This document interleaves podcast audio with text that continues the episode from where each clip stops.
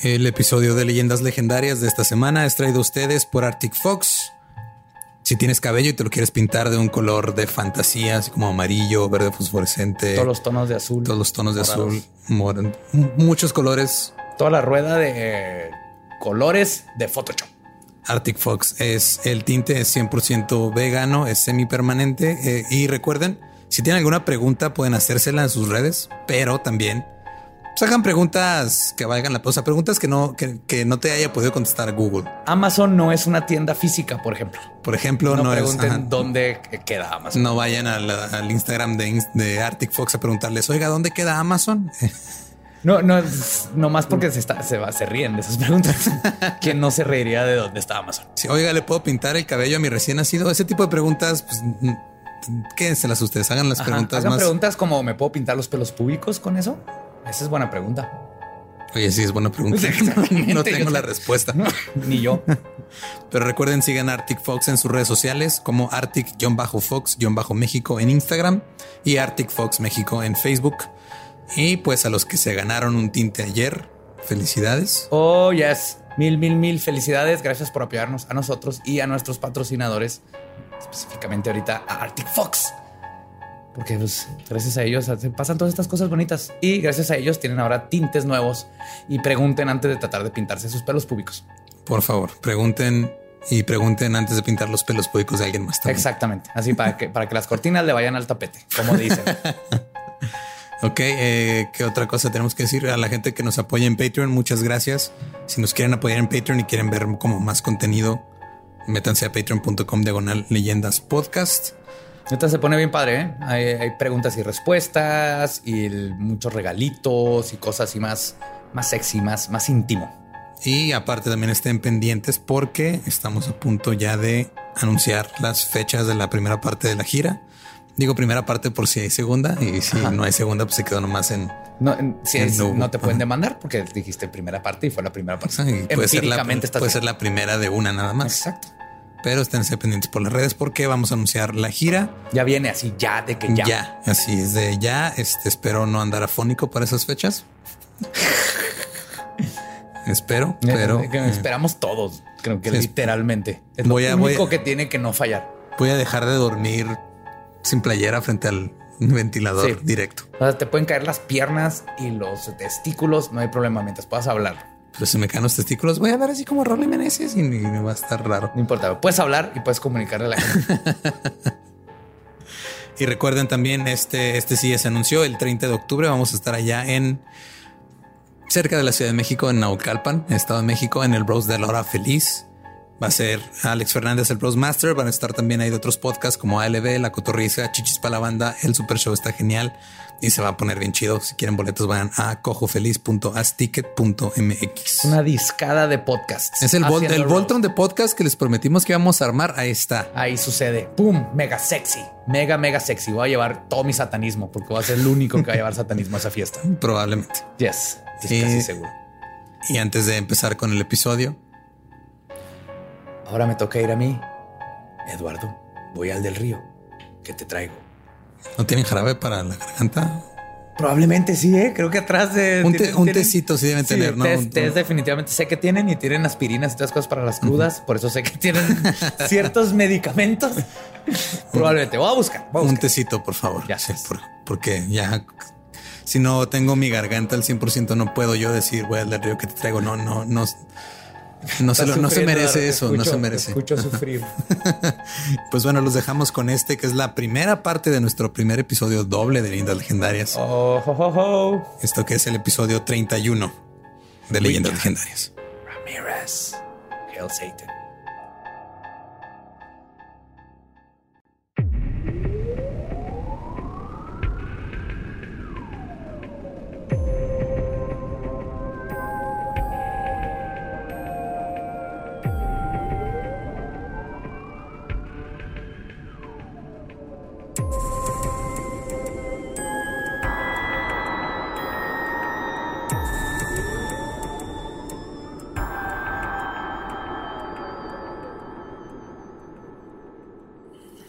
Bienvenidos a Leyendas Legendarias, el podcast en donde cada semana yo, José Antonio Badía, le contaré a Eduardo Espinosa y a un invitado especial casos de crimen real, fenómenos paranormales o eventos históricos tan peculiares, notorios y fantásticos que se ganaron el título de Leyendas Legendarias. Estamos en otro episodio, un episodio muy especial por dos razones, pero antes de cualquier cosa, como siempre está aquí conmigo Eduardo Espinosa. ¿Cómo estás, Lolo?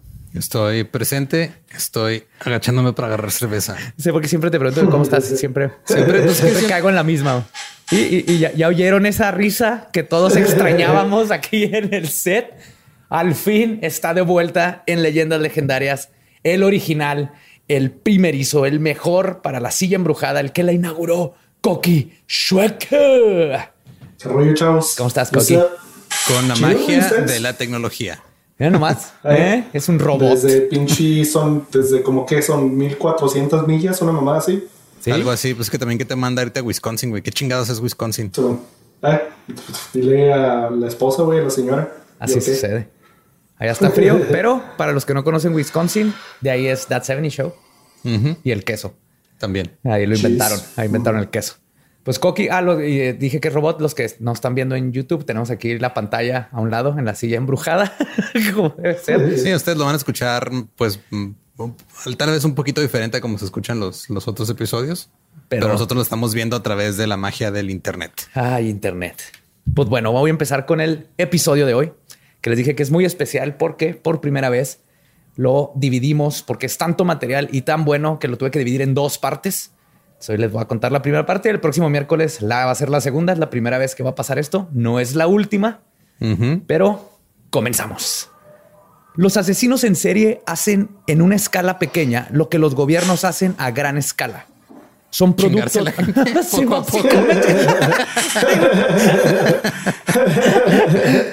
son producto de los tiempos y estos son tiempos sedientos de sangre.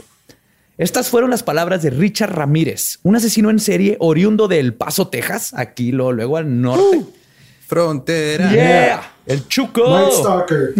¿Sí, no? sí, exactamente. Que aterrorizó la ciudad de Los Ángeles, California, la capital mundial de los asesinos en serie. O sea, perdón, pero como toda la gente que quiere sobresalir en El Paso, tuvo que salir de la ciudad para hacer lo que amaba. Conseguir fama. Sí. Triste, pero cierto. Eh, eh, a principios de los ochentas, con una serie de brutales y cobardes asesinatos, quien finalmente fue detenido gracias en parte a unos tenis Avia bien chingones y un horrible caso de halitosis. Si saben qué es halitosis, ¿verdad? Es cuando te pesta la boca. Ajá, cuando ya es crónico, así el mal aliento. Este hombre además ayudó a perpetuar el gran pánico satánico de la misma década por la cual sufrimos los niños goth, como yo. Hoy vamos a conocer al Night Stalker o el Acosa Noches, pero no le voy a decir el Acosa Noches porque no se escucha chingón. Suena feo. Sí, se oye feo, así como tampoco el Trotapieles para decirle al Skinwalker. Entonces hay, hay cosas que se deben decir de manera pocha, como le dirían.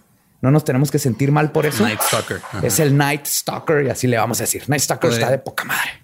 El Acosa Noches Está a una letra de cero de Cosa Nochas y, nadie quiere eso. Cosa Nochas. Ay, acabas de inventar una camisa, güey. Un fan de ahí ya no está así de. En la cosa. Y abrió el Photoshop a las siete y media de la mañana. Los amo.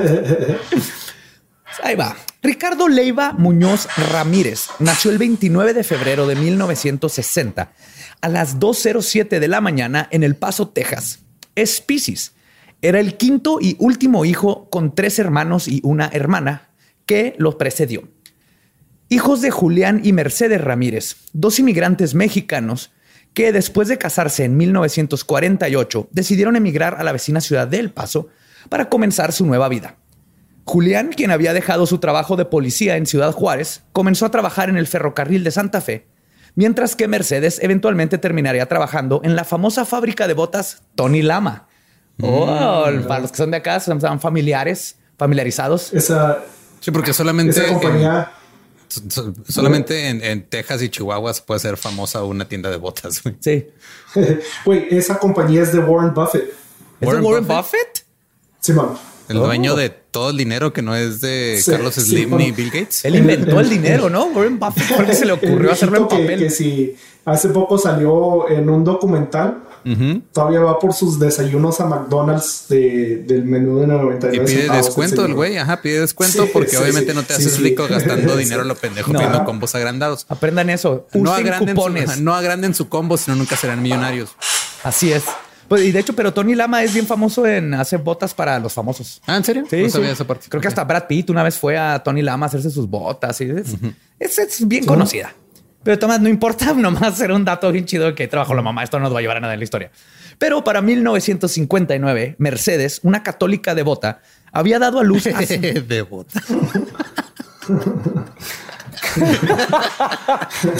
Ay, güey. Ay, a veces te odio, güey. A veces te odio, güey. Ah, deberías odiarme más Una seguido. católica de botas había dado a luz a sus primero, a sus primeros cuatro hijos, Rubén, Joseph, Robert y Ruth. Los tres hijos mayores nacieron con defectos de nacimiento a causa de los experimentos. Todos eran con R, nada más uno, ¿no? Ajá, Rubén, Joseph, Robert y Ruth y luego Y Ricardo. Richard, ajá. Pedo. Ese Joseph, Richard, Joseph, ajá, Joseph era del, del vecino, era, Joseph era del dueño de las botas. ajá, de Tony. Sí, dijo, mira, a este cuero le saco otras botas y salió Y Joseph. ahí. sale Joseph. Los tres hijos mayores nacieron con defectos de nacimiento a causa de los experimentos con bombas nucleares que se estaban haciendo en Nuevo México durante los 50. La radiación era llevada por el aire y mucha se depositó en el paso, contaminando el agua y el ganado cuya carne y leche eran consumidas por la O sea, en esta población. frontera estamos jodidos. Exactamente. es lo que estaba dándome Si no, cuenta. si no es Vicente, es Nuevo México. O sea, O sea, de ni para el norte ni para el sur. Pues ahí están los de Chihuahua que dijeron, bueno, no estamos en Juárez.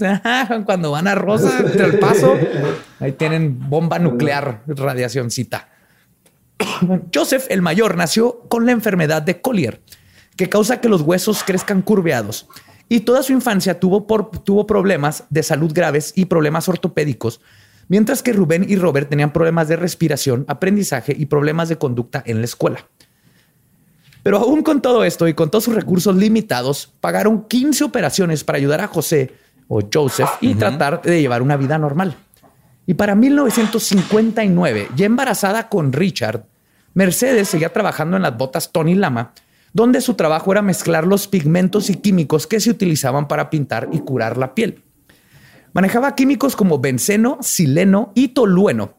Y, porque eran otros tiempos, no se hacían cosas como tener buena ventilación o mascarillas cuando se trabajaba.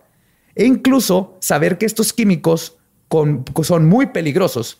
Y para cuando Mercedes tenía ya cinco meses de embarazo, esta falta de ventilación en la botería le empezó a causar debilidad, mareos y náuseas. ok. Entonces eran tiempos donde, hey, Y, y aún así siguen pensando que era por los defectos de nacimiento, por, Por la. por, New- White, por White Sands y no por tanto. No, los hermanos, los estaba- hermanos fue la radiación. Richardcito Y es- sí fue por la. Que se la pasaba Sí, bien la- rolado. la- Viene sí, roladota, esa es la palabra con sus químicos. Pero las botas estaban bien machinzotas. Sí, es que esos, con esas botas. Pero es que tal, tal vez la diferencia es de que si, si es contaminación radioactiva, nada más sales deforme, pero por hacer botas terminas matando gente a lo pendejo. Entonces, ese es el defecto. Tratar piel fue el problema. Mercedes fue a los doctores, los cuales le dijeron: Nada que ver con los vapores tóxicos, señora. Es tu cuerpo rechazando al bebé. Pasa ni pedo. Eran otros tiempos. no, somos doctores, no nos equivocamos nunca. Carry on. Sígale en los químicos. Mercedes no les hizo caso, dejó su trabajo y con sorpresa para todos, dio a luz a un niño saludable, que luego crecería a cometer algunos de los asesinatos más horrendos de la historia, pero un niño saludable. Pero qué buenos pulmones tenía. Otro futuro ingenierito.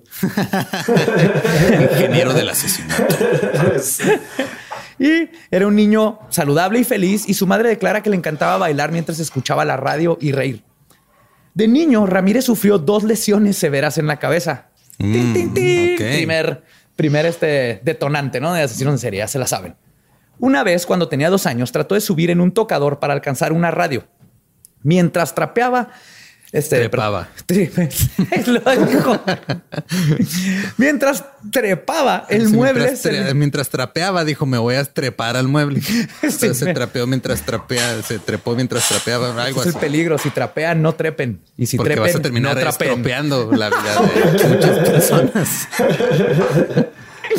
El mueble se le vino encima y cayó sobre él, causándole una lesión en la frente que lo dejó inconsciente y casi lo mata. Y que requirió, requirió Ese, de ese 30 casi nos hubiera ahorrado muchos problemas. sí.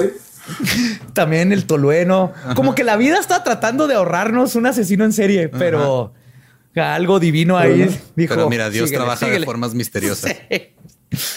Requirió, requirió de 30 puntos para cerrar la herida. La segunda vez tenía 5 años cuando quedó inconsciente de nuevo por culpa del juguete del diablo, un columpio. Otra vez. Otra vez, otro asesino en serie. yo, creía- yo creía que ibas a decir el patín del diablo, güey. la- No, no, no. El patín del diablo es buen juguete. El columpio es Ajá. el verdadero patín del diablo. Por, si te acuerdo también este ¿A quién chingado no le gustaba brincar del punto más alto del columpio? O tratar de dar un 360. No, pero si te dabas la vuelta es- completa, te ca- se, te caía, se te invertía la piel, ¿no? Se te dan los músculos. Y lo Sí. vi en, en un documental en Nickelodeon. Estás hablando de un programa que nunca vi, ¿verdad? Sí, una caricatura. Bueno, era, creo que era como de, de animación de arcilla, sí, stop motion. Yo una vez lo vi en. Y era un niño que dio una vuelta una vuelta. completa y se le veían los intestinos. Creo que necesitas un cohete. Creo que lo vi en Meatbusters. Y pusieron un maniquí. Le tuvieron que poner un cohete para que pudieras dar el 360. No se puede con pura inercia. Si alguien lo ha logrado, díganos, pero yo creo que no se puede. Pero ahora ni se suban esas madres. Es una de las causas mayores de asesinos en serie, los Te digo, a mí columpios. me pegó uno en la, en la nariz y como fue en la nariz, nada más me la madreó, pero hasta ahí creo que estoy bien. No, tiene que ser en la cabeza. Tú estás bien. Ok. Nomás tiene la nariz bien culera. Fuera de eso, todo bien. Aunque sobrevivió estos dos golpes graves a la cabeza, cuando estaba en quinto de primaria comenzó a sufrir de ataques epilépticos del lóbulo temporal. A pesar de que los doctores pronosticaron que iban a desaparecer en su adultez, esto no le importó al coach de fútbol americano de su primaria, quien lo quitó de su puesto de quarterback en el equipo. Algo que causó un trauma muy grande en Richard y lo llevó a su corta edad a comenzar a distanciarse de las personas. Esto se vio reflejado cuando Richard, a sus apenas 10 años, le entraba al resistor 5000 y no para hacer carpintería. Se le pasó desde, desde la, del- los vapores de la pintura. y- Lo traía ya hasta- genéticamente predispuesto sus- al resistor Sí, sí, 5000. Se sentía como en el útero. Sí. Fumaba marihuana y se escapaba en las noches de su casa para irse a dormir a un cementerio que estaba cerca de su casa Claro, lo que hace todo niño normal. de 10 años. Me Ajá. quiero ir a dormir al cementerio. Quiero estar donde no haya vida. Que asumo que por esos tiempos era el Concordia. No encontré exactamente, no decía qué cementerio era, pero para los que conocen el Paso es un cementerio muy viejo que se llama Concordia. Concordia, Y por esos tiempos ahí estaba la mayoría de las casas del Paso. En esos sí es el más cercano. No estoy seguro, pero Pues yo, yo he ido a ese cementerio a un festival del Día de Muertos y no me mencionaron a Richard Ramírez. No sé si es porque sea malo para el turismo del Paso, Texas o algo así. sí, pero- fíjate que en el Paso no lo mencionan mucho. Como que el, Paso se quiere distanciar y es, eso es pedo de Los No, Ángeles. lo hizo en Los del Paso.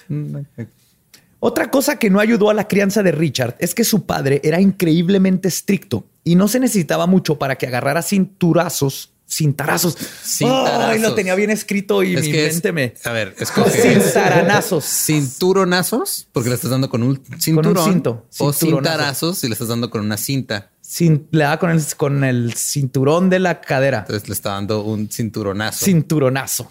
O s- ponle, le está, le está agarrando. Ya voy, a, ya voy a decir, le pegaba con un cinturón. Sí, le- le- chingaba con el cinto. Ya no te aguanto la- su- no te la rompas. Ya no aguanto su bullying. ¿Cuál bullying? Uy, si primero dices, no, no, es que yo digo que el bullying es necesario para que la gente aprenda y luego te lo hacen a ti y ya. Sí, tengo que aprender a decir cinturonazos. Cinturonazo. Cinturón. con un carajo. Continuando. Y Ramírez luego contaría que lo que más le molestaba y con lo que más sentía coraje no era tanto cuando le tocaban los golpes a él, sino cuando el papá golpeaba a sus hermanos y él no podía hacer nada para defenderlos. Es que sí se debe sentir culero. O sea, yo afortunadamente nunca tuve este un problema con ese tipo de violencia en la casa, pero sí me imagino que se debe Suertudo, sentir cabrón. culero el, el no poder ayudar a, la- a gente que tú quieres que La está frustración, mismo, más sí. esa, igual con Gwen Gacy, ¿no? Veíamos lo mismo cuando le pegaban a las hermanas y a la mamá. Era esta pérdida de omnipotencia, de, de, poder hacer algo al respecto con tu vida. Y el papá no era la única persona que los atacaba en su propia casa. A su hermano mayor Joseph lo mandaron a una clase para gente con discapacidades, donde el maestro resultó ser un pederasta que continuaba visitando a los hermanos Ramírez en su propia casa constantemente, fungiendo como tutor cuando los papás no estaban. Era así de Joseph, ayuda en matemáticas. Richard no, dicen qué escuela estaban o algo. No, sí, sí, sí, sí. Ahorita te la, la, escuela. En la primaria no, pero ahorita sí sabemos la prepa, que es lo más que digo, que era la primaria, creo.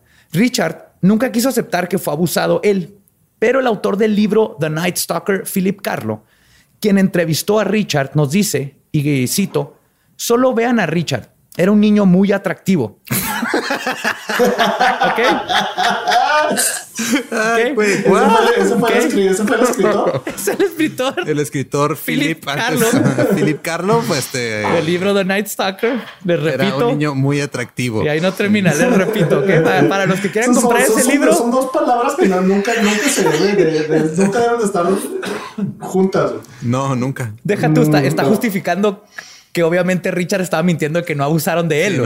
Y básicamente el autor está diciendo, mira, si hubiera sido ese, ese pederasta, güey, yo sí te daba.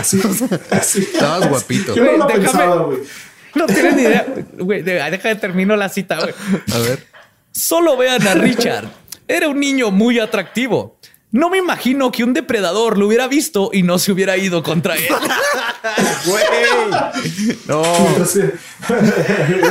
Creo que sabe. Mm. Se lo saboreaba el güey. Sí. Ah, sí. Entonces, que, que aventarse su libro viene esa, cita magnífica. Tiene problemas de este tipo, creo que no es muy profesional, pero vamos. Ya ustedes se imaginen, no sé cómo era de niño Richard, no hay fotos, muchas fotos del de niño, pero tomen la, la palabra de, de Philip Carlo. O sea, no, no, no. O sea, a mí me ir a que fueras una primaria, güey, no hubieras, o sea, que nomás estuvieras esperando, no sabes, ver salir a, tu, que fuera a salir tu hijo tu sobrino, güey. No, ¿cómo, cómo, cómo, hay niños bonitos, atractivos aquí, eh? todos, todos, sí a mi hijo, si un depredador viera a mi hijo, se lo echa. Está bien bonito. Por eso es que una cosa es decir, este bonito, otra cosa es decir atractivo. O sea, atractivo implica que hay una atracción. Bonito, pues nomás es, ah, un niño bonito ya. deja tú decir que, cualquier depredador se lo echaba, ¿no? Es fácil. Yo no me imagino que un depredador lo viera y dijera, no, no, no, ese no es mi tipo. Richard Ramírez definitivamente era el tipo de un depredador. O sea, véanlo, véanlo. Sus nalguitas. Si yo estuviera mal en la cabeza, yo sí le daría sus... Los hermanos Ramírez se cuidaban entre ellos. Richard defendía a Joseph de Bullis, en la escuela, por ejemplo, pero nunca formó un vínculo grande de amistad con ellos. De chico se la pasaba con su hermana Ruth, quien lo trataba y chipleaba como si fuera su propio hijo. Y ya en su preadolescencia, Richard no tenía amigos verdaderos, hasta que entre sus 11 y 12 años llegó a la vida, perdón, llegó a su vida el primo Miguel Mike Ramírez. Mike acaba de regresar de la guerra de Vietnam. Formó parte de las boinas negras, negras, verdes, las Green Beret. Los Green Berets. Totalmente. Fue altamente condecorado y sobresalió en la guerra porque era un sociópata. Sí, es que sobresalió en la guerra esa. Mataste un chingo de güeyes y tú no te moriste. Felicidades. Felicidades. Toma tu medalla. No, y luego y descuentos. O sea, un, Green Beret es que, que lo hacía muy bien y eso se dedica. El Green Beret es como más especializado en matar, básicamente. O sea, en el ejército tú te especializas en matar mm. cuando eres de los que andan ahí disparando. ¿no? El Mike se acogió a Ricky como si fuera su hermanito menor. ¿Lo acogió? se, ¿Lo acogió o se lo cogió? no. Me quedó la... Mike acogió a Ricky ah, como si fuera su hermanito menor. me quedó la duda ahí real. No, no, no. E inmediatamente comenzaron a pasar horas fumando mota. Y mientras el Mike le contaba sus historias de horror sobre la guerra, se la pasaban este, tirando barra, ¿no? Todo el día, historias de la guerra, Vietnam, algo que como que está mucho que le cuentes a un adolescente, pero se pone más vergas. Nada más que para Mike no eran historias de horror, eran historias de gloria. El tío traía una caja de zapatos llena de fotos Polaroid, que aquí quiero hacer un paréntesis. En esos tiempos, cuando alguien tenía fotos Polaroid, era muy probable que estuviera haciendo cosas malas. No sé si se acuerdan, pero sí, porque la, cámara Polaroid revelaba la foto ahí mismo y no tenías que llevarla con una tercera persona. A que, viera, a que, le tomaste fotos. Por eso las, las, Polaroid eran muy populares en criminales y todo el tipo de gente que quería documentar cosas ilegales.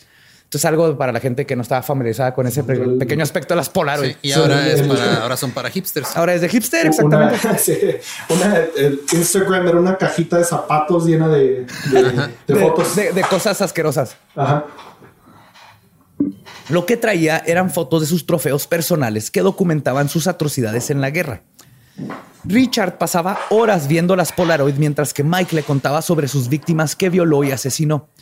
Este soldado condecorado se le había pasado en la guerra asesinando y violando a mujeres vietnamitas por diversión y pasión. Y no hay forma de saber si Mike era un sociópata que encontró el lugar perfecto para saciar sus fantasías o si el lugar lo convirtió en un monstruo como a muchos otros que pasaron por estas atrocidades. Pero cualquiera que haya sido la situación. Se, desvía, o sea, se supone que vas a pelear una guerra y luego de ahí te aprovechas y empiezas a violar mujeres y matarlas, pues ya como que creo que eso no se merece una medalla. No. Me atrevo a decir que ese no era el propósito de la guerra de Vietnam. Que por cierto no ganaron los Estados Unidos y les cala cada vez que se lo recuerdan. Te estás diciendo estas cosas. Hay gente que todavía son, son temas muy delicados todavía Vietnam. Vietnam todavía. En el 2019, sí. A que estés diciendo esas Mira, yo, yo, lo que sé es que la, la, palabra cinturonazos es tu Vietnam, Es lo único que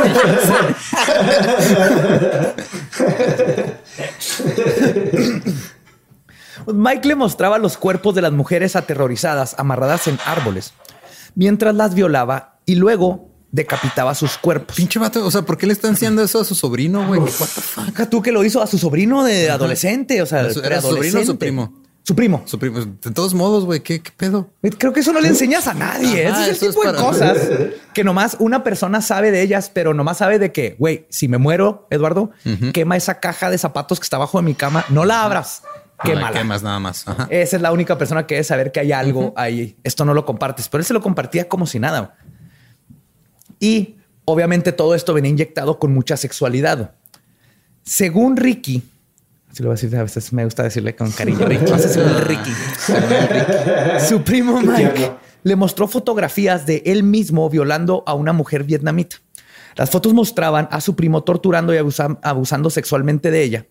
Pero la depravedad de Mike no se detenía ahí. Una de las fotos que Richard vio apenas teniendo 11 años era de su primo sosteniendo la cabeza desmembrada de su víctima mientras tenía sexo oral con ella. Oh, what the fuck.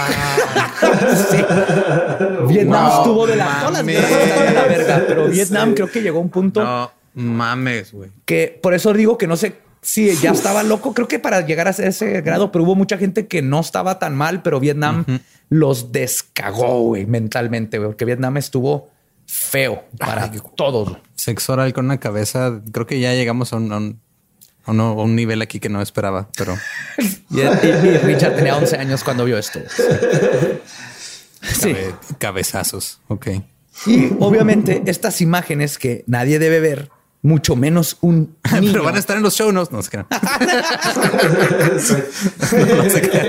no No los deberá de ver mucho menos un niño.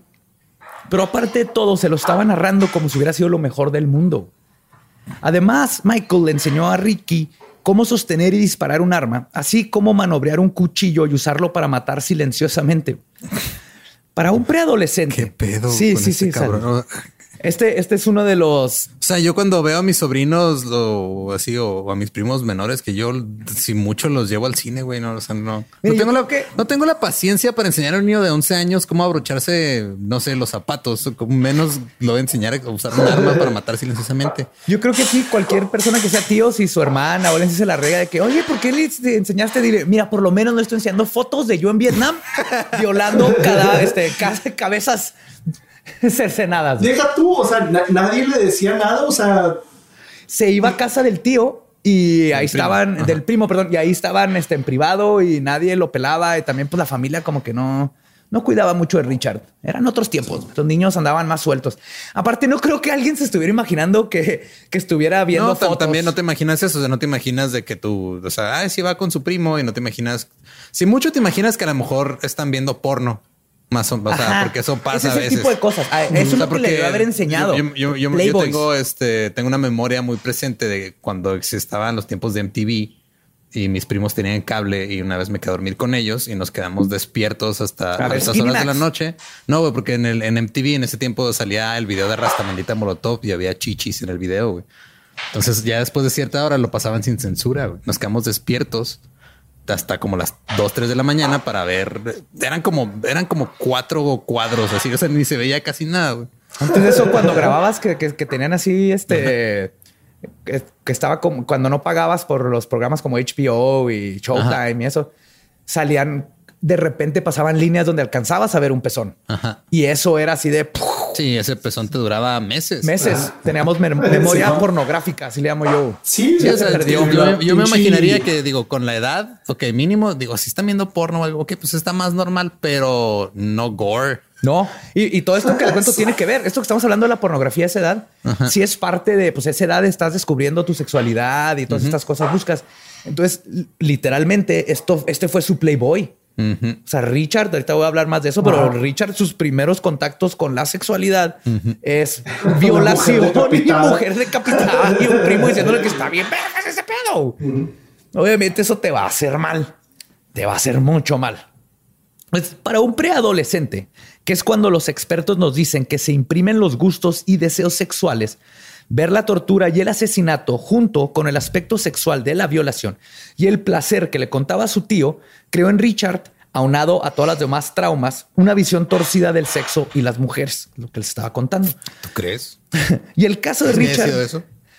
No fue, no fue el segundo golpe en la cabeza. a mí se me hace que, es- que- que el problema es que escuchaba Black Sabbath, era la música que escuchaba. No, a ver, ¿en, en qué momento empezó a jugar Dungeons and Dragons? Richard Ramírez. De hecho, si Richard hubiera tenido amigos y jugado, hubiera ido, se hubiera estado jugando Dungeons and Dragons Ajá. en lugar Los de hubiera estar matado viendo a ellos. sí, cosas de Vietnam, no hubiera pasado nada de esto. Cosas de Vietnam, fumando marihuana y escuchando Jimi Hendrix. Ajá. Y fue Jimi Hendrix el, el culpable.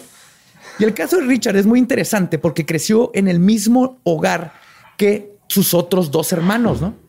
Los cuales sufrieron del mismo abuso de su padre, pero solo Ricky terminó como un asesino en serie. Sí, tenía toda esta carga psicológica que le estaba poniendo el primo. Ajá.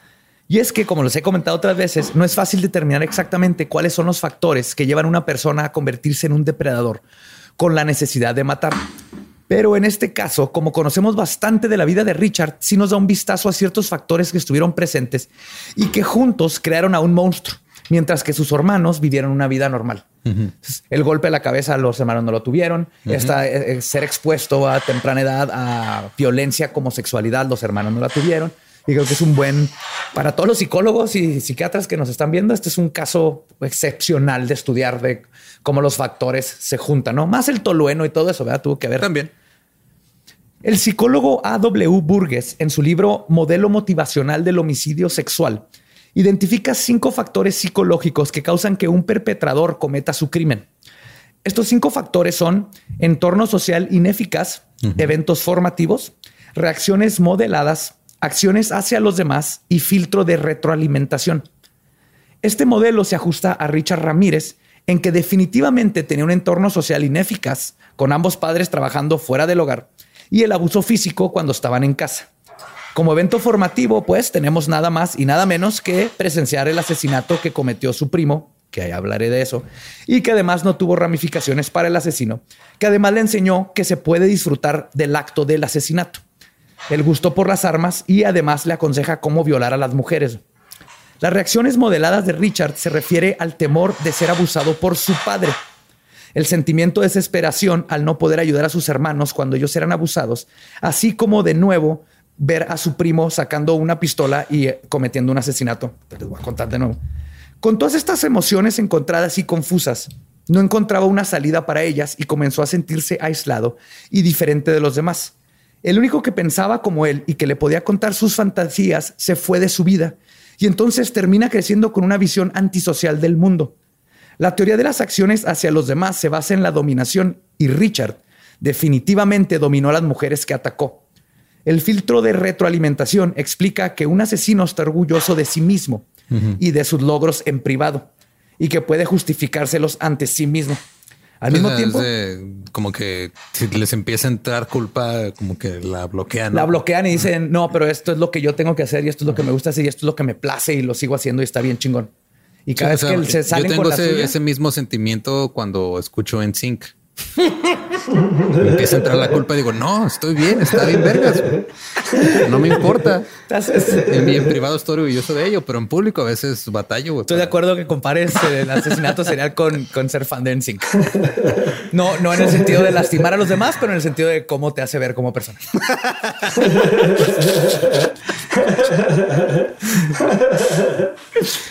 Pues bye, bye, bye. ¿eh?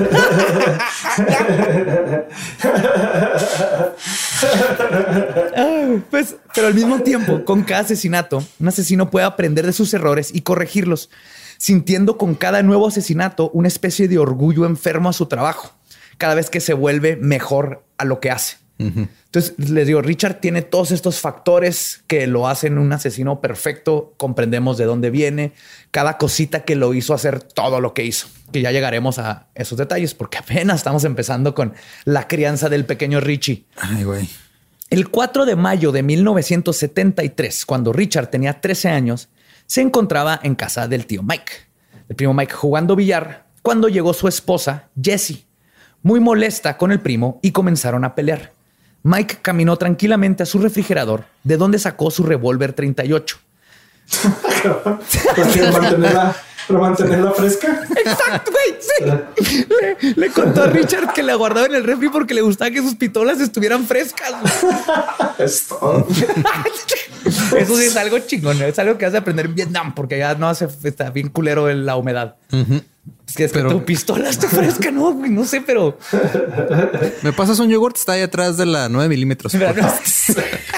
Esa es la Magnum, idiota. La, la 9 es la de al lado. Ahí está. Sí, ahí están. Ahí atrás de los frijoles. Yo también los guardaba en, en, este recipientes de yogurt vacíos, ¿no? Así como los mexicanos que ponemos frijoles. que ponen frijoles. Voy a guardar así mi, vereta. mi vereta en, el yogurt. En vez de Tupperwares. sí del, del tu recipiente del cottage cheese. Sí. Lo pones tus pistolas. sacó su pistola y le disparó a su esposa a corta distancia, directo en la frente. Así a la brava. Así a la brava. O sea, le empezó a decir, agarró la pistola, calmadamente fue, la sacó, pum. Qué, qué, miedo, ¿no? Vivir con alguien que sabes que tienen pistolas en el refri. Yo cada vez que fuera por un pinche una nieve de limón me cago, güey. No, de hecho, si vives con, con roomies, Pon una pistola en el refri para que no se acerquen a tu, a tu comida. Si le pones tu, nombre a tu chela y, tu fusca al lado. a un lado, sí, te dejo tu nombre. No, le pones el nombre del que se lleve mi chela.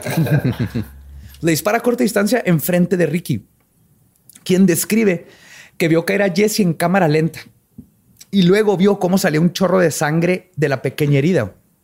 Y luego en la cabeza sale es un escándalo, ¿no? Sí, de hecho, cualquiera que sea descalabrado sale así el chorrito. Acá pues, no, no fue la excepción.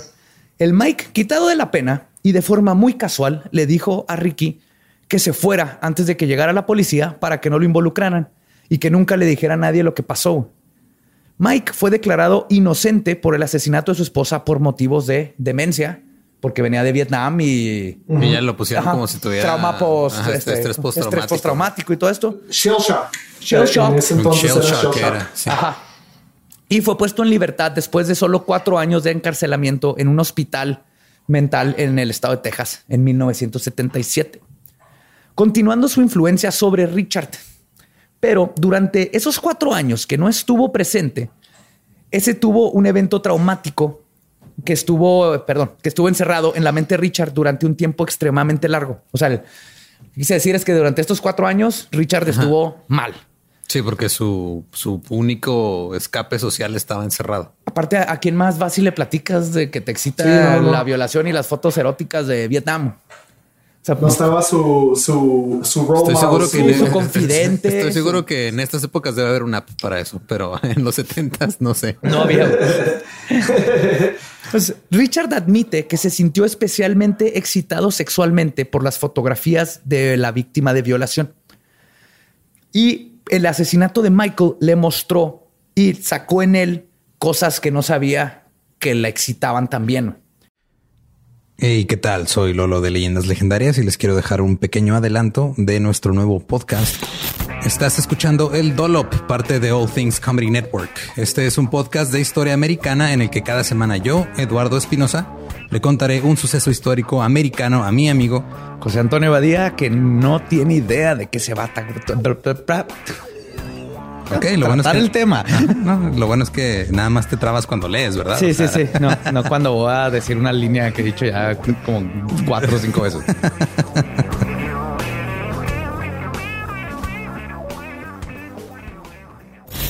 De joven comenzó a trabajar en barcos y en 1816 fue capturado por el pirata Jean Lafitte en la costa sur de Texas. Güey, ese será mi sueño. Ok, top uno, que me secuestren este, extraterrestres. Número dos, tiene que ser que me secuestren piratas. Estén pendientes y suscríbanse a El Dolop.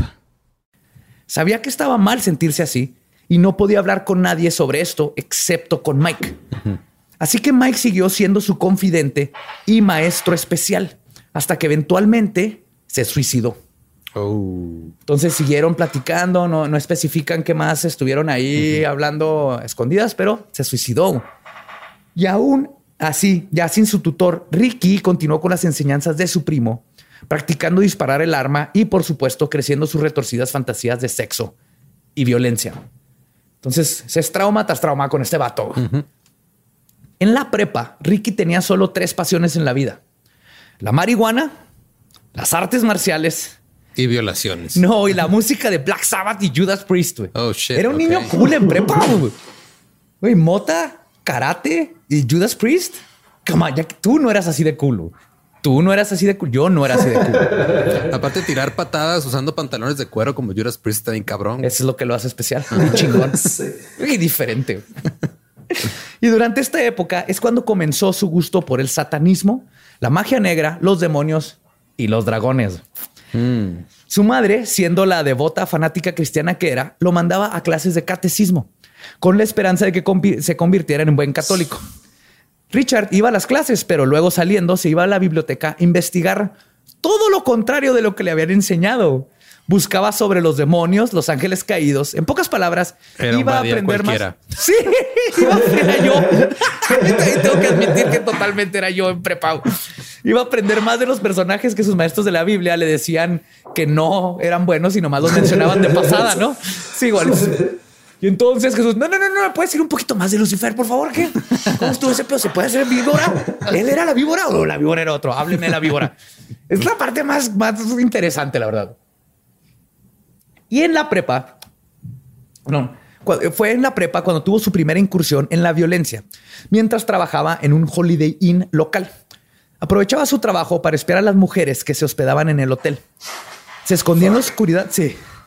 Se escondía en la oscuridad y observaba cómo se desvestían, algo que le ayudó a afinar su habilidad en el futuro, que fue lo que le eventualmente le ganaría su apodo.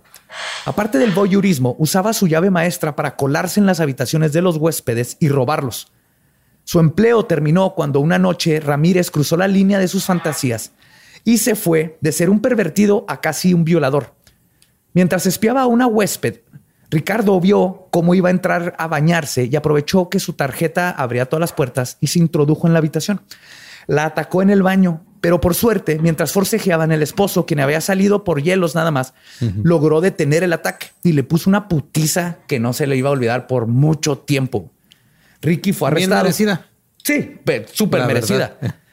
Y aquí pudo haber cambiado el futuro de Ramírez y de sus víctimas. El problema es que la pareja, que solo iba de pasada por el paso, prefirió olvidar lo sucedido y se regresaron a donde iban originalmente y nunca se presentaron a levantar cargos. Uh. Lo que hizo que Ricky saliera libre. Desde ahí, o sea, ese tipo de cositas se salva una y otra vez este cabrón. Una y otra vez. No, y eso, nomás, y eso nomás le da más confianza. Sí, que ahorita vamos a ver cómo luego eso se ata al satanismo, esta confianza. Y este hecho fue el primero que crearía en él, que crearía en el asesino una serie en potencia, en, este, en una mentalidad mágica, lo que les decía. Se empezó a asociar su libertad no con la buena fuerte, este, suerte, sino con la devoción a Satanás y las artes oscuras. Y desde ese día en adelante viviría su vida y cometería sus crímenes con la mentalidad de que mientras adorara las fuerzas del mal, éstas lo cuidarían durante los brutales asesinatos que cometió. Y de cierta manera tiene razón. Porque hasta ahorita, como ven, ha tenido un chorro de suerte. Y ya cuando lleguemos a los asesinatos, también mucho de lo que sucedió fue gracias a un putero de suerte que a veces te dices, hmm, como que alguien lo estaba cuidando. Sin su primo para guiarlo, yo me quito pendejo rezándole a su ángel de la guarda a los ocho años. Sin su primo para guiarlo y con lo sucedido en el hotel, Ramírez decidió dejar la casa de su hermana Ruth y su esposo, al igual que sus estudios en la prepa Jefferson High. ¿La ubicas, la Jefferson? La Jeff, Simón. Entonces no te la de ahí creo que se graduó Eddie Guerrero también. Ah, también.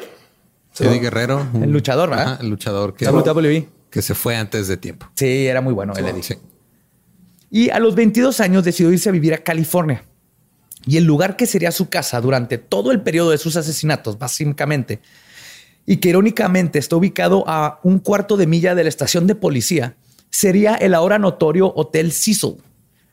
Este hotel podría tener su propio episodio, pero en resumen, aquí, aparte de Richard Ramírez, estuvo el asesino en serie austriaco Jack Utenwerger, se hospedó Elizabeth Shore, mejor conocida como la Black Dahlia, y en el 2013 sucedió el famoso caso de Elisa Lam, cuyo cuerpo fue encontrado en uno de los tanques de agua y su muerte, gracias al video que se filtró, sigue siendo uno de los misterios sin resolver más integrantes de ese hotel. ¿Se acuerdan? ¿Verdad que se le ven las manos bien raras en el hotel? ¿Se filtró el video? Ajá. El video se filtró. Sí. Como el agua tuvo que filtrar después de que no. También el agua tuvieron que filtrar. Luego hablaremos del Entonces que la gente se empezó a quejar porque el agua salía negra y resulta que porque ahí estaba un cadáver en los tambos de agua que estaba tomando la gente y bañando. Eso puede contaminar tu agua muy feo. Eso. Muy, muy, muy feamente. Siempre revisen sus tuberías para sus tanques de agua. Para si no hay cadáveres. Para turistas que se, perdieron y quedaron ahí. Los Ángeles para Richard no fueron fácil. Rápidamente pasó de usar marihuana y LSD a cocaína la cual era más cara y el vicio más duro. Y aparte eran los 70 mediados, ¿no? Ajá. Mediados finales. Sí, era cuando la coca andaba Fum, madre. 70 empezó y los 80 fue el, pináculo. Y era donde ¡guau! Pero eh, eh, empezó a escuchar disco o, no, o no entró tanto detalle. No, eso sí lo respeto. sus gustos musicales siempre estuvieron así intocables. Ahí sí no se la podemos regar. Sus gustos musicales es lo único que le respeto, yo creo, a Richard Ramírez. Porque tu cara, algo le puedo respetar a ese imbécil. No, no, trato de verlo, de ver una parte buena en ese pendejo. No, está bien. Pues para poder saciar. Es bueno tratar de encontrar el lado positivo a las cosas, pero hay cosas que no, güey.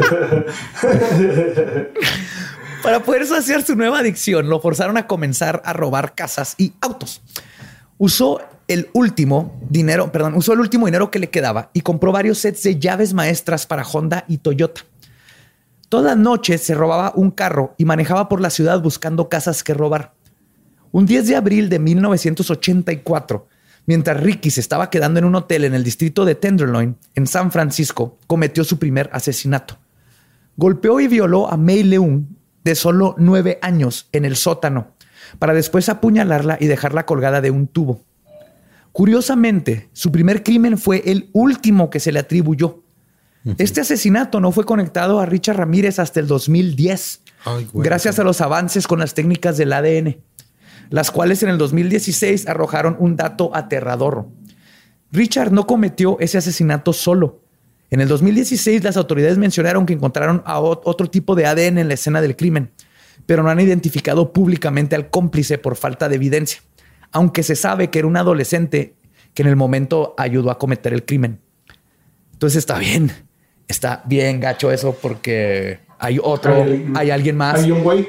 ¿Y saben quién es? Nomás no han dicho el nombre porque si lo dicen se les puede pelar y todavía no tienen las pruebas para poderlo, para estar seguros de que en la corte se lo van a chingar. aparte, no es como que tengan que, bueno, ok, si tú, si tú eres un güey que una vez este asesinó, bueno, violó, asesinó a una niña de nueve años con otro güey. Y de repente en las noticias dicen, oye, ya sabemos que hay otro güey. no, es como que, no, es como que haya muchas personas que hayan estado en esa situación sí, como para no darse cuenta que, ah, cabrón, ya están a punto de atraparme y huir. o sea, que digan o no el nombre en público es irrelevante, güey. ¿Seré yo? ¿Habrá sido el, Carlos que andaba con el Charlie y conmigo? Porque éramos tres, no dos. Sí, sí, buen punto. Pero, sí, a lo mejor no hubieran dicho nada. La ley. Pues ya sabemos que había otro. Sí, pero este crimen, de hecho, no viene en casi los crímenes de Richard porque es, es muy nuevo. El primer crimen que se le atribuyó mediáticamente a Richard y con el que comenzaría su reinado de terror, que duró dos años, donde violó y torturó a más de 25 personas y asesinó a más de una decena, y que se extendería desde California hasta San Francisco, sucedió en una cálida noche del 28 de junio de 1984, en el pequeño apartamento de Glesdale Park, en Janine Vinco, donde Janine Vinco, de 79 años, perdería la vida. Era un verdadero, era un verano particularmente caluroso y húmedo. Y Jenny dejó la ventana abierta para invitar la poca brisa que podía haber en su departamento que entrara. La aterradora figura de un hombre alto, delgado y vestido completamente de negro quitó el mosquitero de la ventana y obtuvo acceso al departamento. Llegó hasta el cuarto de Jenny y sin darle la oportunidad de que se despertara, la apuñaló salvajemente. Le cortó la garganta tan profundamente que casi la decapita y abusó de ella sexualmente. En ese orden. Fuck. sí. Ricky. Era de cuánto tenía? ¿70 y qué años? 79. 79 años. 79 años. No solo es, necrofilia. Había, vivido. Es gilfilia. Gerontofilia, ¿no? Se llama. ¿Gerontofilio? Pues el gerontólogo es el que los trata, el gerontofilio es el que se los coge, ¿no? El geronto, supongo.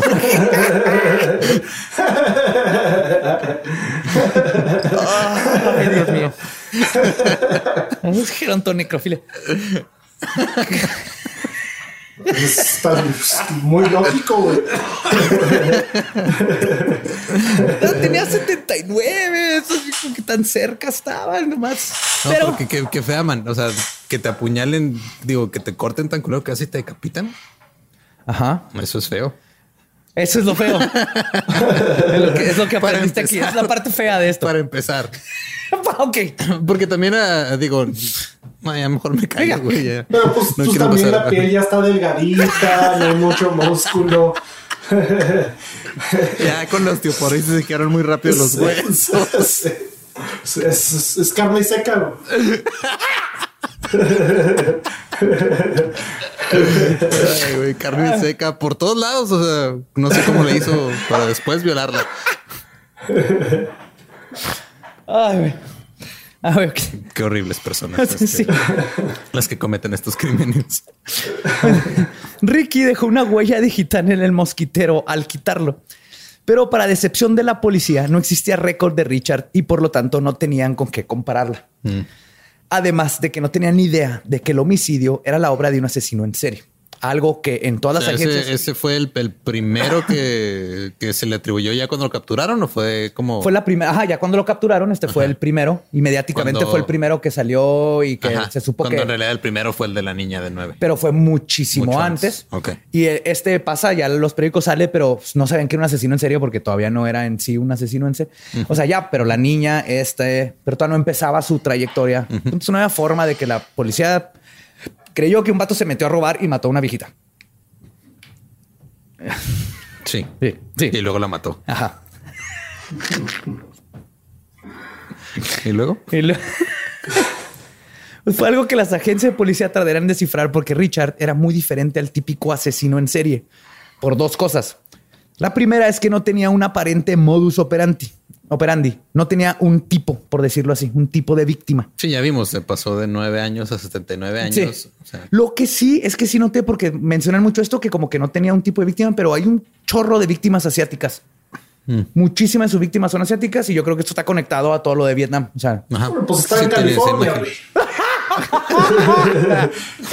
Era, por pura probabilidad. Asiáticas o mexicanos. no. Pero como ya vimos, mataba... diría, que, o sea, por culpa de Richard, muchos restaurantes de comida eh, china se quedaron sin personal, pero como si no hubiera suficientes chinos en el mundo para reemplazarlos, ¿no? es un pensamiento que se debe haber quedado en mi cabeza, no debe haber salido. Ya salió. Y continuó diciendo que pues, mataba niños, ancianos, Mujeres, hombre, no hombres, no importaba quién eras y cualquiera podría ser su próxima víctima. Mataba con una 22 o un machete, un cuchillo o inclusive con sus propios pies tamaño 11 y medio. Eso va a ser importante más adelante. La segunda eran las largas distancias entre las escenas del crimen, que además caía en jurisdicciones diferentes. Y en esos tiempos, sin internet y la tecnología de ahora, los departamentos de policía de un condado no reportaban al otro condado lo que había pasado. Y esto hizo que encontrar que los crímenes están conectados tardara muchísimo tiempo. Si todavía eso pasa ahorita, que ya automáticamente le puedes poner una computadora y te, este, te busca. Estamos hablando del bonito sistema de Estados Unidos. Sí, aquí en México, este, pues no. Menos de un año después, el 17 de marzo de 1985, a las once y media de la noche, el monstruo reapareció. Esta vez esperó a la sombra de unos condominios de lujo en Rosemead, a las afueras de Los Ángeles. Una de las habitantes de los condominios, María Hernández, estaba llevando su automóvil al garage como, como lo hacía todas las noches, sin darse cuenta de que el monstruo la estaba mirando desde detrás de un pilar. Cuando se bajó de su auto, Ramírez salió de la oscuridad, levantó el arma y, a pesar de sus ruegos, apretó el gatillo y le disparó en la cara. María cayó al piso y Richard rápidamente brincó sobre su cuerpo, le dio unas patadas y logró entrar al condominio. Lo que Richard no supo es que María no estaba muerta. Resulta que cuando levantó las manos para intentar protegerse del balazo, la bala lo pegó en las llaves que traía agarradas. Ah, las cuales desviaron la, la bala, causándole una herida en los dedos y que se, trope, este, que se tropezara, o sea, le dio unos dedos, se tropezó y cayó. y se hizo la muerta. Así que aquí sabemos que tiene la mejor suerte del mundo. Tristemente. salvo por el hecho de que llegó a matarte. Pero. pero lo que pasó después, pues. Dios da, Dios quita, güey. te mandé ese güey, pero te salvaste. Ve a terapia. Ve a terapia. Eh, no se puede decir lo mismo de su compañera de cuarto, Dale Okazaki, de 34 años. Cuando María logró reincorporarse y al entrar al condo descubrió que su amiga había recibido un balazo en la cabeza. Dale había escuchado el balazo y se escondió detrás de una barra. Se asomó por un segundo para ver qué estaba pasando y Richard le dio directo en la frente. Tenía, pues, sí, estuvo entrenando, disparaba bien, cabrón. Esa vez Richard no se esperó, se esperó otro año para atacar. Se esperó, perdón, esta, o sea, espérame, la que se murió, o sea, al final se murieron las dos. No, nada más la Rumi ah, cuando entró a la casa estaba muerto. Sí, es que entendí que le había entrado la que se había caído. No, María se levantó ya cuando yo que se había pasado ah, el ruido, entró. Pero el otro fue de que se asomó y le dio en y le dio en la cabeza. Y esta vez Richard no se esperó otro año para atacar, se esperó una hora. Su próxima víctima fue una mujer de Taiwán llamada Tsai Lian Yu tuvo la mala suerte de toparse con Ramírez en la avenida de North Alhambra, cerca del Parque Monterrey. Mientras ella estaba en un alto en su Chevy amarillo, Richie puso su carro en park, se bajó de su automóvil, abrió la puerta del Chevy, sacó a Xian Lian y la aventó al pavimento, le dijo perra y le disparó dos veces y murió llegando al hospital. Así nomás. Nomás porque sí. Nomás porque sí, porque la vio en, el, en la carretera. Es el tipo de, de, Pichi Richard Ramírez, por eso está tan cabrón. En el sentido de atraparlo, porque como te podías decir que me volteó a ver feo, era porque necesitaba robarlo. Yo no había como un patrón así identificable. Definido fuera, fuera de como que a veces sí escogía gente asiática. O no sé si es lo que dice con quién Los Ángeles, pero estadística. pero hay mucha gente asiática. A lo mejor estaba esperando que trajeran algo de takeout para, sí. para atacar. Pues era este la buena suerte de María no solo le salvó la vida, sino que le permitió ser la primera persona que pudo dar una descripción del asesino. Y cito, era un hombre alto, delgado, demacrado, tal vez hispano, con pelo largo y chino. Traía una cachucha de ACDC y tenía dientes asquerosos y podridos. Este último dato de los dientes va a resultar una de las cosas más importantes que ayudarían a atrapar y encontrar al culpable. Resulta. mal aliento. Sí. Resulta y resalta que desde niño tenía una higiene dental no existente. Sus amigos y familia lo describen como un niño que se levanta a desayunar coca y cereales azucarados y que nunca se lavaba los dientes. Desde niño desayunaba azucaritas y Coca-Cola. Era su ten. Un amigo de la prepa cuenta cómo le decía que o se lavara los dientes o cerrara la boca. De grande, su gusto por el azúcar, más su adicción a la cocaína y sus efectos en el cuerpo. Entonces cambió la Coca-Cola por cocaína y dejó las azucaritas. Sí, pero comía muchos dulces. Mm. Le encantaban los dulces. Terminaron por destruir sus piezas dentales, además de que los dientes que aún tenía estaban llenos de caries. La policía ya estaba asumiendo que tenían un problema muy grande en sus manos, pero fuera del primer bosquejo hablado del criminal, no tenían idea de qué hacer ni cómo encontrarlo. Mientras tanto, la prensa local acuñaron los no tan imaginativos motes de The Valley Intruder y The Walk-in Killer. The Walk-in Killer, o sea, como el Walk-in Closet. O sea, como el Walk-in Closet, el Walk-in Killer es llegas y pues es un güey que, entra caminando y te mata. Ajá, que está así medio. Pues, ¿cómo mató? Pues entró a la casa. Mm, el asesino que no toca como que no le echaron ganas, ¿no? A los motes. Estaban más chidos antes los, los reporteros. El matón que mata. Días, días después, el intruso del valle, cuya descripción era la misma que la de miles de hombres que vivían en Los Ángeles, atacó de nuevo. El 27 de marzo de 1985, más o menos a las 2 de la mañana, Ramírez entró a una casa a la que había entrado a robar un año antes en Whittier. Conociendo la casa bien, se movió sigilosamente por ella encontró a Vincent Sassara, de 64 años, durmiendo en el sillón de la sala. Le disparó en la cabeza con una pistola calibre 22.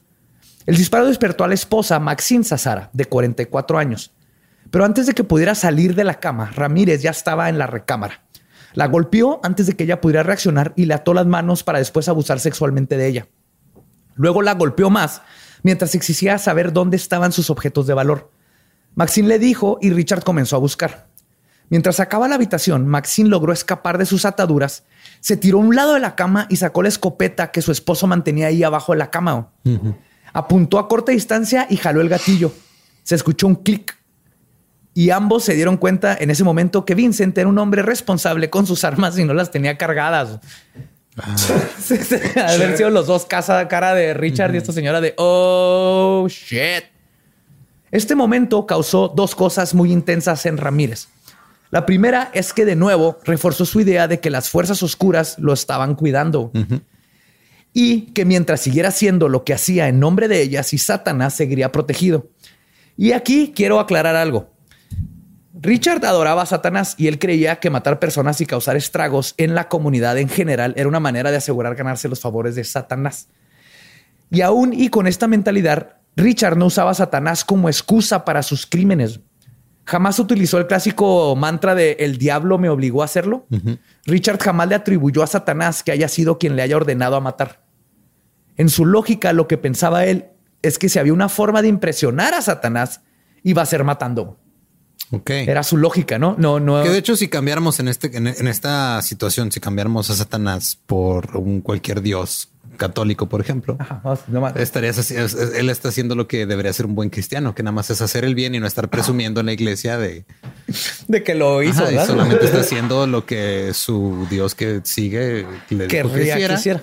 Y ya. Este, entonces, el, violar a niños es un sacrificio. Um, ahí sí creo que eso queda, pues es un, área gris, es un área gris Y, sin, y, sin, bellos. Es un área que no deberíamos estar tocando ahorita. Es un área que no se debe tocar nunca. De hecho, ni figurativa, ni esa área que, se debe mantener pura y nomás jugando y haciendo cosas. No, pues más bien nomás su, su, idea era, porque aparte tenía esta idea de Satanás como el Satanás católico, ¿no? El Satanás que existe y que si haces cosas malas te cuida. Y era nomás el hecho de hacer cosas malas. Yo creo que este es el tipo de... Richard se hubiera robado una pluma del banco nomás por robarse la pluma del banco porque es lo incorrecto.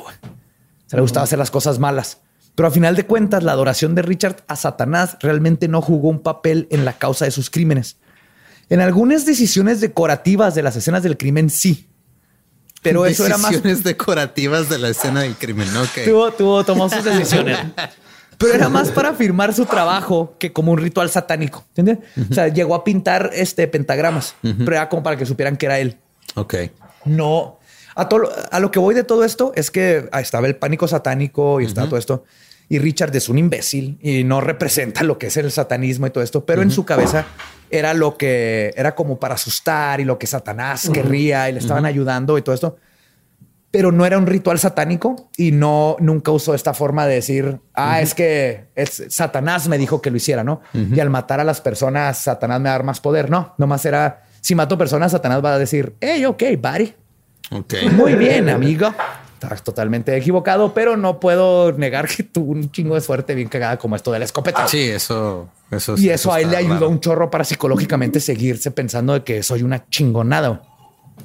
Pero decía que la segunda cosa que sucedió cuando la escopeta no disparó fue que Ramírez se emputó bien cabrón. Ramírez, siendo el imbécil egoísta que era, se ofendió por sobremanera de que esta mujer haya intentado matarlo. Lo tomó como una falta de respeto, al grado de que lo que le hizo a Maxine es definitivamente lo que este animal determinó que era el castigo que se merecía su víctima por haberlo tratado mal. Primero le disparó tres veces con su 22. No contento con esto, fue a la cocina a buscar un cuchillo de carnicero con el que la apuñaló varias veces, con una hazaña que no había mostrado en sus crímenes pasados. Ya muerta le, le mutiló su pecho izquierdo. Después la apuñaló en el cuello y en el área pública varias veces. Y luego, como que al ver la mirada de la persona que había osado desafiarlo, le regresó su furia y le practicó una enucleación ocular, que es el término correcto para decir le sacó los ojos. Ajá. Y es una cosa que no volvería a hacer. Nunca jamás le sacó los ojos a nadie. Fue este momento, fue algo de, de ahorita. Que- Es que estaba enojado. que sí. le faltaban al respeto. Y, y hay gente que cuando se enoja pierde el control. O lo avienta. Yo aventaba el control y lo rompía. Nunca es fácil y luego lo rompes y luego te putas más porque no puedes jugar tu juego. Pero hay gente que pierde Muchos- el control y hay gente que lo avienta. No, el control Muchos nunca- controles de PlayStation. ¿Verdad? No, Ajá. yo siempre me, me aguantaba, no, no los aventaba. Lo que es, o sea, cuando los llegaba a aventar, los aventaba contra el sillón porque sabía que no les iba a pasar nada. Yo aprendí ya más grande, ya cuando yo tuve que comprar mis controles. Ah. Era así de ¡ah! les gritaba y los ponía lentamente en el sillón. En el sillón también. Entonces sí, o sea, uno a veces se enoja y pues, le saca los ojos a la persona que acaba de Y le matar. apuñalas el pubis. Ajá, le apuñalas el pubis. y, pues, Y luego pones los ojos en una caja de joyería. Pues como, como, es que como yo no soy asesino en serie, no, no sé cómo tratar de congeniar con estas ideas que tenía. Pues te, voy- te voy a dar un tip. Puedes, puedes poner los ojos en una caja de joyería, porque es lo que hizo Richard. What the fuck? Yes. La cual se guardó y junto con otras pertenencias valiosas salió por la ventana por la que había entrado. El crimen sería descubierto a la mañana siguiente cuando el hijo de los Azarras, Peter, fue a visitarlos y se topó con la macabra escena. Esta vez Richard no dejó testigos, pero sí dejó pistas. Las balas que se encontraron en la escena pudieron ser comparadas con las utilizadas en sus crímenes pasados y ahora sí la policía estaba segura de que estaban lidiando con un asesino en serie. Ya se empezaron Ya- como a imaginar. Aunque los crímenes eran desordenados e improvisados, un patrón estaba comenzando a aparecer. Y además, en la cama de flores afuera de la ventana, Richard dejó su huella. Una de tenis Avia Aerobic talla 11 y medio. Esos tenis no eran comunes. De hecho, en todos Los Ángeles solo se habían vendido seis pares. Y de esos seis pares, solo uno en 11 y medio. Con todo esto, la policía hizo un perfil de búsqueda. Un hombre hispano de aproximadamente seis pies de alto, con tenis de once y medio, avia aerobics, que están bien vergas, güey. Los busqué y no mames, están bien vergas. Mira, Y- el, el resto de- del pueblo está en desacuerdo. Mira, ok. O sea, lo compraron seis personas. Sí. Solamente seis personas. Y uno era un asesino en serie bien y uno era un culero. asesino en serie, güey. Fuck. O sea, compartes a cinco personas con mal gusto y uno con malos hábitos. Y con esos compartes tu, tu idea de que son unos buenos tenis. Googleenlo, googleenlo. y díganme si no están bien chidos. Pero, no, no. pues, de- Oye, pues un, un mexicano de seis pies, pues también. Mexicano de que seis pies es como uno, un 1.80, ¿no? Más o menos de, de estatura. seis pies, no más, Seis Por ¿no? tres. Sí, son como 30 centímetros Uno aproximadamente. 80 y algo, Uno- ajá. Como un entre un 80 y un 85 más o menos de- de, estatura.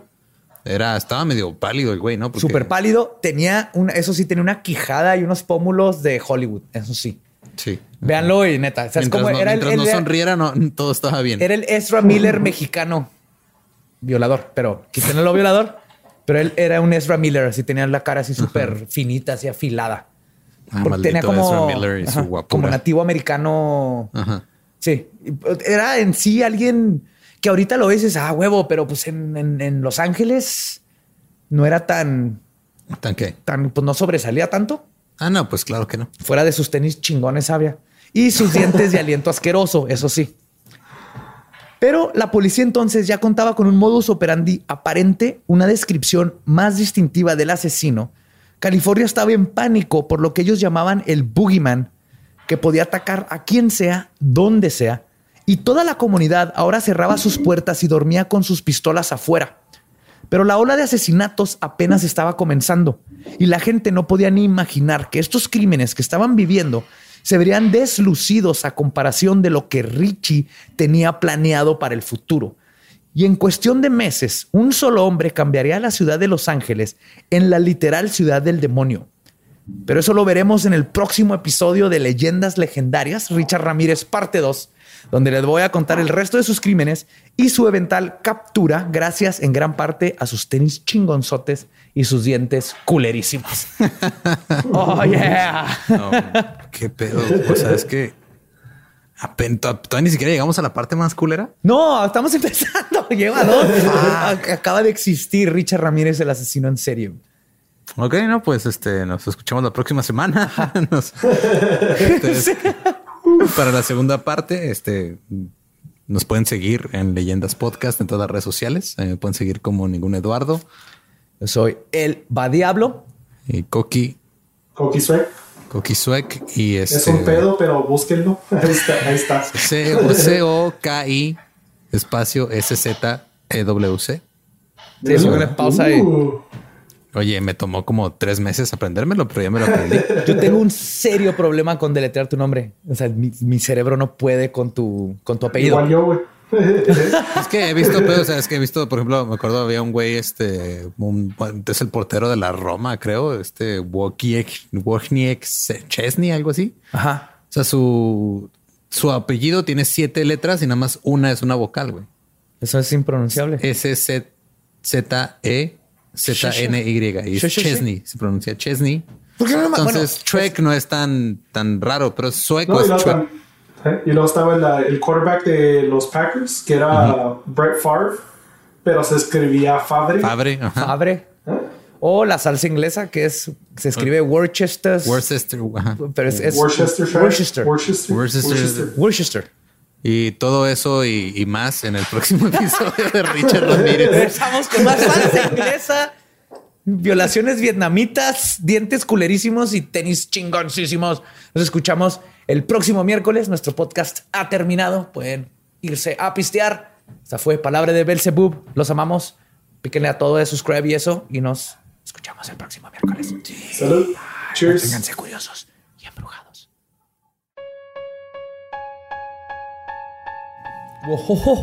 Y ese fue Richard Ramírez, parte 1. Está padre porque a huevo van a tener que ver la parte 2 si quieren saber qué pasó con sus dientes y sus pinches tenis chingoncísimos. Están chingoncísimos. No empieces, Espinosa. Están chingoncísimos esos tenis.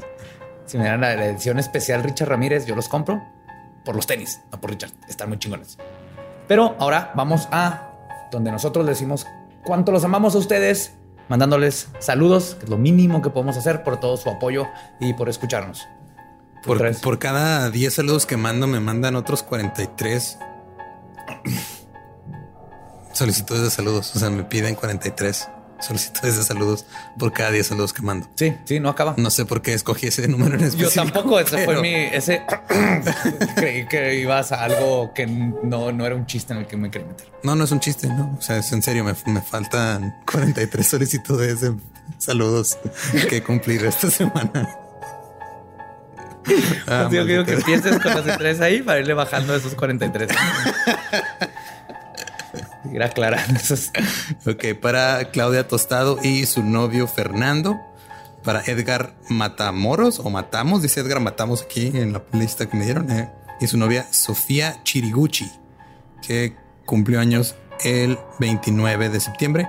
Para Annie-Ron 29.